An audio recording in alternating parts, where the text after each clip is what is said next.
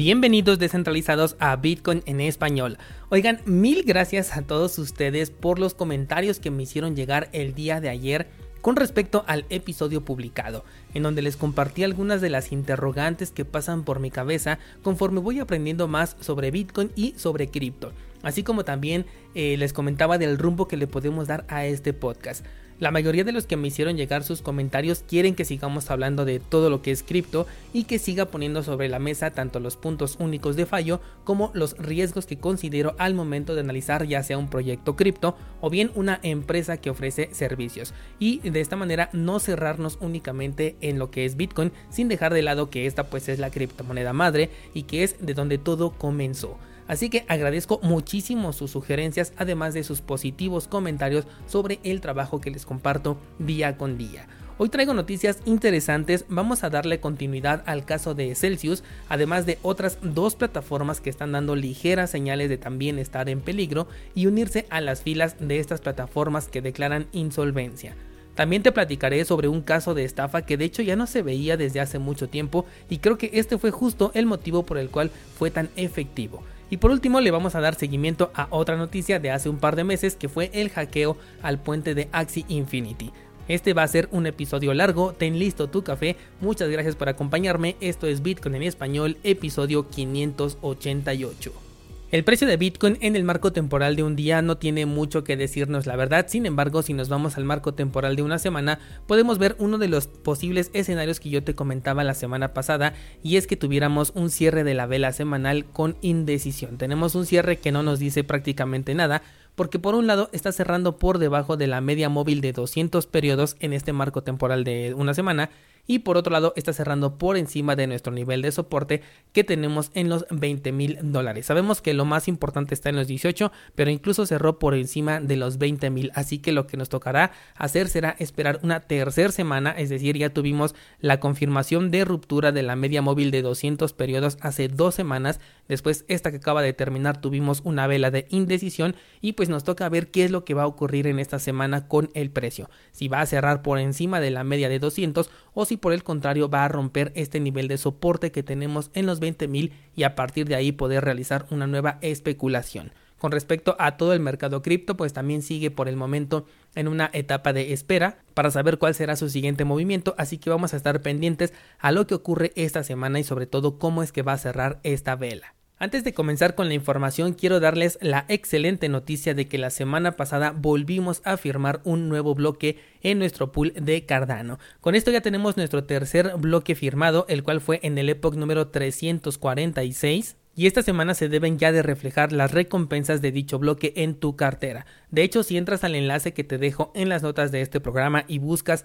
tu cartera en la sección de delegadores, ya puedes visualizar desde este momento cuánto vas a recibir como recompensa. Muchísimas gracias a todos los participantes. Espero que ya se pierda esa mala racha que traíamos de que no podíamos firmar un nuevo bloque, pero bueno, ahora ya tuvimos dos en este mismo mes. Vamos ahora sí con las noticias y comenzamos con una empresa de hosting para alojar una página que ofrecía supuestamente minería con Bitcoin, la cual ha desaparecido dejando atrás una pérdida millonaria que asciende a 10 millones de dólares. En esta página se ofrecían ciertos paquetes de minería en donde entre más dinero pagabas pues tenías un acceso supuestamente superior o a equipos de minería más sofisticados, por lo cual pues obviamente ibas a tener una mayor ganancia. El foco rojo estaba en que el cierre del trato se hacía vía chat, es decir, ya cuando tú mandabas el dinero lo hacías vía chat, esto era un error garrafal, pero bueno, ya es noticia. Esto afectó especialmente en Corea del Sur, en donde ya se están realizando las investigaciones para dar con las personas que están detrás de este robo. Por lo mientras, tanto la página como sus redes sociales están cerradas y no hay a quien hacerle un reclamo por parte de los inversionistas estafados. Este tipo de estafas era bastante popular cuando yo entré a este sector cripto por allá en 2017 y cada dos por tres salía una nueva plataforma de minería. Algunas incluso ya eran conocidas de que iban a desaparecer, pero los valientes buscaban meter el mayor dinero posible para ser de los primeros en poder recibir una ganancia y además apalancándose de los referidos porque estas plataformas siempre tenían un esquema de referidos, pues sacar el mayor dinero posible antes de que la página simplemente desapareciera llevándose consigo a todos aquellos que entraron muy tarde. Recuerdo que hasta decían, ah, esta página tiene dos días de haber salido o cinco días y era la sensación del momento porque aún le quedaba tiempo antes de desaparecer. Y bueno, pues cada vez fueron durando menos, al principio duraban tres meses, luego un mes, después una semana, hasta que dejaron de salir porque pues ya todo el mundo la identificábamos como una estafa. La minería en la nube siempre ha sido una opción que suena bastante interesante, sobre todo para aquellos que no quieren o no pueden comprar un equipo dedicado.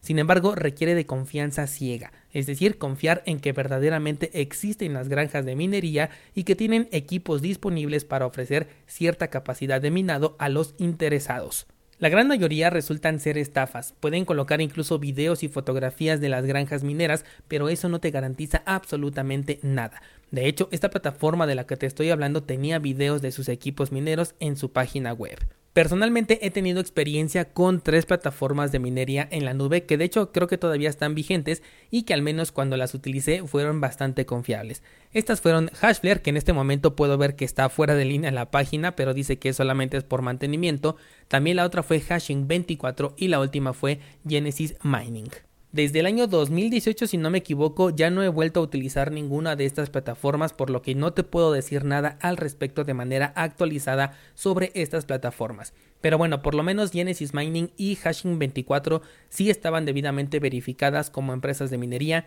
y sus contratos rápidamente se agotaban debido a que pues no se puede ofrecer contratos ilimitados cuando se está hablando de equipos físicos de minería. Esto también daba un poco más de confianza a diferencia de otras plataformas que tienen prácticamente ilimitado el poder que están ofreciendo a los usuarios. Eh, con respecto a Hashler, ese tuvo un problema de cambio de política sin previo aviso, así que desde hace más tiempo dejó de interesarme. Fuera de estas dos empresas, considera prácticamente una estafa a cualquiera que ofrezca minería en la nube y analízala profundamente si es que pretendes meter dinero en cualquiera que te ofrezca esta clase de servicios. La siguiente nota que te traigo es sobre un informe realizado por Chain Analysis, el cual arroja que menos del 1% de los holders de un proyecto cripto tienen el 90% del control de las DAO, las organizaciones autónomas descentralizadas. Estas DAO tuvieron su debut con un tropiezo que les hizo desaparecer durante un par de años hasta que llegaron nuevos inversionistas que ya no tenían el conocimiento de lo ocurrido y nuevamente se volvieron populares. Por supuesto me estoy refiriendo al hackeo de la DAO de Ethereum, evento del cual de hecho nació justamente la moneda de Ethereum. Con la llegada de las DeFi, las DAO se volvieron nuevamente populares y se utilizó un término que también se hizo súper famoso y es el término de la gobernanza y estos tokens de gobernanza, los cuales te dan un supuesto poder de votación sobre un proyecto para poder decidir el rumbo del mismo y participar tanto en la generación de propuestas como en la votación de estas mismas.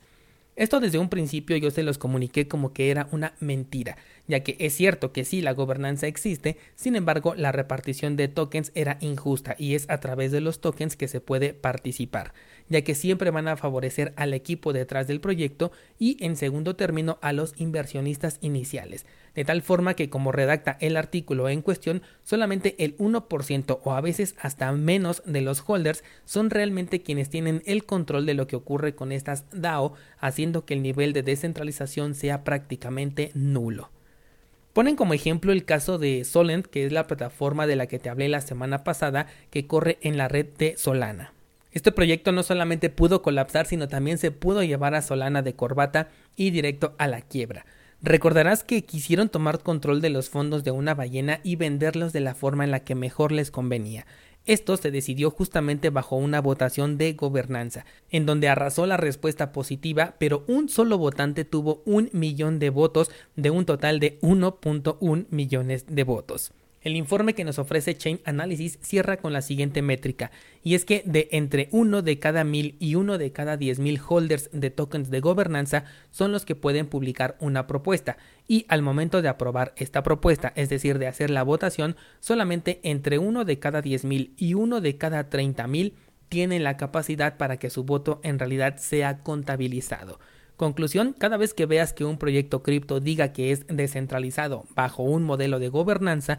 asume que es 100% centralizado, a menos que tenga una política monetaria diferente, pero en este momento no se me viene a la cabeza ninguno que lo tenga. Es turno de hablar de las plataformas insolventes y cómo es que va creciendo el número de estas. Primero comenzamos con Celsius, de la cual ya hemos hablado bastante, y le vamos a dar seguimiento. Te comento que ya contrataron a un grupo de asesores ante la posibilidad de que la empresa se vaya a la quiebra. De nuevo recordar que cuando esto sucede, estos asesores, los abogados y todo lo que ahorita están gastando se hace con el dinero de los inversionistas, el cual cada día se ve más difícil que pueda regresar a manos de sus dueños originales.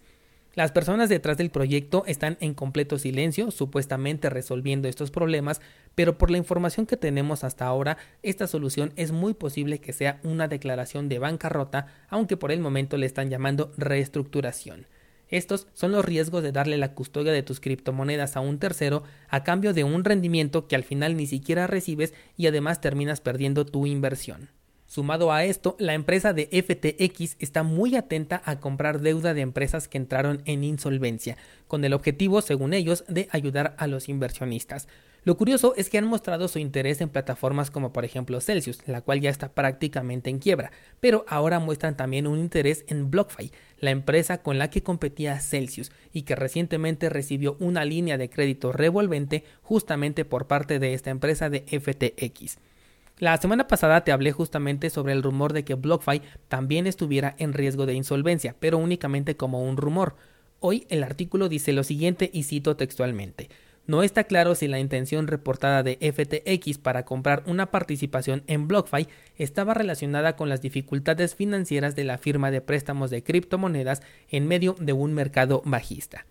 Así que el mismo artículo nos está diciendo que BlockFi presenta dificultades financieras. A esto, súmale que necesita de una línea de crédito para sobrevivir a este mercado bajista y que este mismo año tuvo que pagar varios millones de dólares debido a multas que les metió la Comisión de Valores. Mi recomendación, si tienes fondos en BlockFi, mejor sácalos de ahí. Y eso no es todo, tenemos una tercera empresa que apenas comienza a dar señales un poquito extrañas que bien pueden tratarse de un ataque mediático o incluso un caso más que podría terminar de la misma manera que las otras dos anteriores. Se trata en este caso de Nexo, y esta plataforma tiene una dualidad de noticias, y es que Nexo es una empresa que se ha ofrecido para comprar la deuda de Celsius, la cual por cierto se negó, y además Nexo ha contratado los servicios de Citigroup para que le asesore en la compra de empresas que están en riesgo de insolvencia. Esto nos hace pensar que Nexo pues tiene una salud económica destacable. Lo malo viene con su otra noticia, y es que Nexo tiene una relación directa con una organización benéfica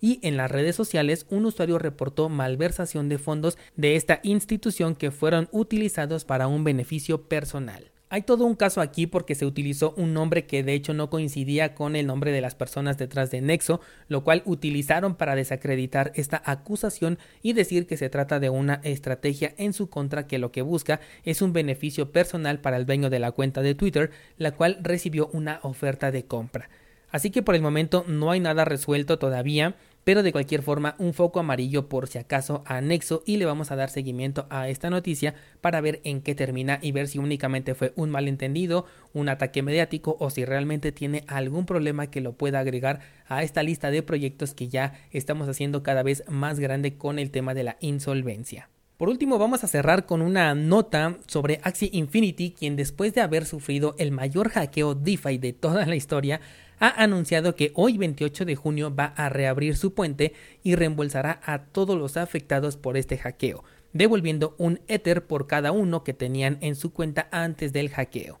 Esto se consiguió gracias al apoyo de Binance, quien ofreció ayudar a la empresa a solventar este gasto. Esto, por supuesto, representa una deuda para Sky Mavis, la cual a mí me interesa mucho saber de qué manera van a pagar, puesto que ahorita sus tokens están uno devaluado y el otro convertido prácticamente en polvo. Claro que ya no solamente tienen dos tokens, sino que ya crearon uno tercero, que es Ronin, el cual servirá como base para los nuevos desarrollos que se hagan dentro de su blockchain. De hecho, aprovechando esta noticia, dijeron que iban a incentivar a los desarrolladores para colaborar en el desarrollo de nuevas aplicaciones que puedan elevar el interés por todo el ecosistema que está creando Axie Infinity. De nuevo, sigo viendo un gran interés por parte de esta empresa de Sky Mavis de hacer bien las cosas, pero por ahora es solo eso, un intento por hacerlo bien y falta todavía ver los resultados. Así es como cerramos este episodio, hazme saber cualquier opinión que tengas en los comentarios con respecto a lo que compartimos el día de hoy o directamente ve al grupo de Discord y compártenos tu opinión. Muchas gracias por acompañarme y hasta mañana.